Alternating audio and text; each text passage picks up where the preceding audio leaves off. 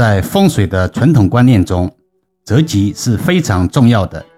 择吉是指通过观察环境、布局、方位、命理等因素，选择有利于吸引好运和福气的时间或者方式。易遥老师认为，择吉的目的是为了能够创造一个良好的环境，吸引积极的能量和福气，从而带来好运和顺利。根据风水的理论，环境和布局的不同，会对人的命运产生影响。因此，通过择吉来选择适合自己的居住环境和布置时间，可以增强个人的运势和幸福感。然而，需要明确的是，择吉并不是万能的，它只是提供了一种创造有利条件的方法。人的命运还受到个人的努力、智慧和行为的影响，择吉只是其中的一部分因素。对于择吉，有些人可能不太相信或者不太重视，这是因为每个人的信仰和观念不同。有些人可能更加注重自己的努力和行动，认为个人的行为和思维决定了命运的走向，而不太相信环境和布局的影响。这是一种不同的观点，也是可以被尊重的。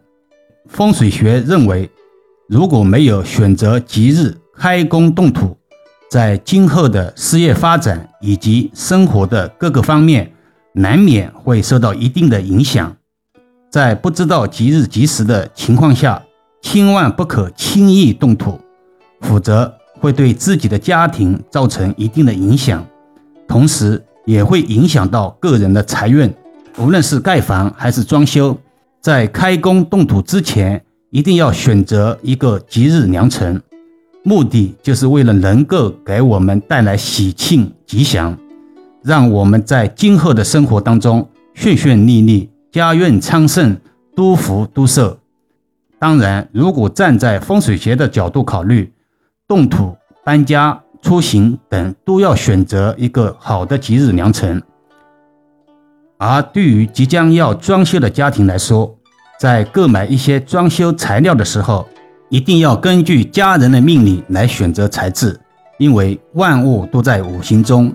任何东西都有自身的五行属性，因此在购买一些装修材料，也要根据家庭人员的命理来选择相应的材料。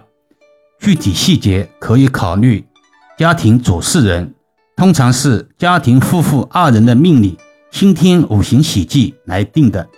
为了家人的平平安安，今后的生活质量更高，无论是盖房还是装修。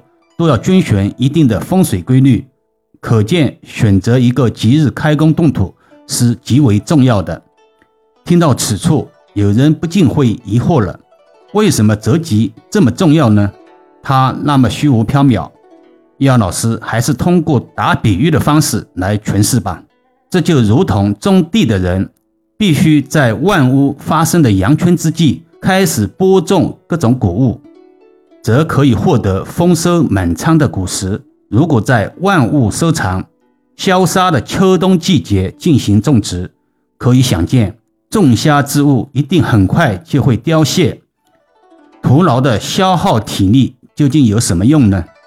因此，既然要装修，还必须要择吉，这样日后才没有什么可后悔的。虽然如此，但住宅风水才是根本。择吉仅仅是细枝末节。假如阳宅本身并非是遇事吉祥之地，没有生气，即便再好的日期，也没有什么好处。简单一点说，择吉很重要，但不是风水的唯一法门。古籍中的风水宗师，如杨公杨元松、赖布衣、陈团老祖陈希夷、刘伯温等，都确定。肯定的认为择吉非常重要，那么择吉是否就是翻翻老黄历，寻找所谓的黄道吉日就可以了吗？易遥老师认为，一个好日子就是所谓的黄道吉日，但并非每个单位、每个人、每件事都很吉利、都很顺利。这一天也有不吉利的事件，一个背热子，也就是所谓的黑道凶日。这一天也并非人人事事都凶，也会有人发财、升官，甚至结婚成家。重点是怎样找出适合自己的吉日吉时，才是最重要的。俗话说：“月儿弯弯照九州，几家欢乐几家愁，几家夫妻同罗帐，几家漂泊在外头。”老师只是打比喻，吸收正面能量即可。有心的听友应该发现，最近易遥老师的更新频率又慢了。在此实情相告，已经连续两节音频被和谐下架了，而且专辑的流量也越来越少了。还好易遥老师初心不忘，一直在寻找解决的办法，慢慢来吧。如果着急能解决问题，老师会着急的。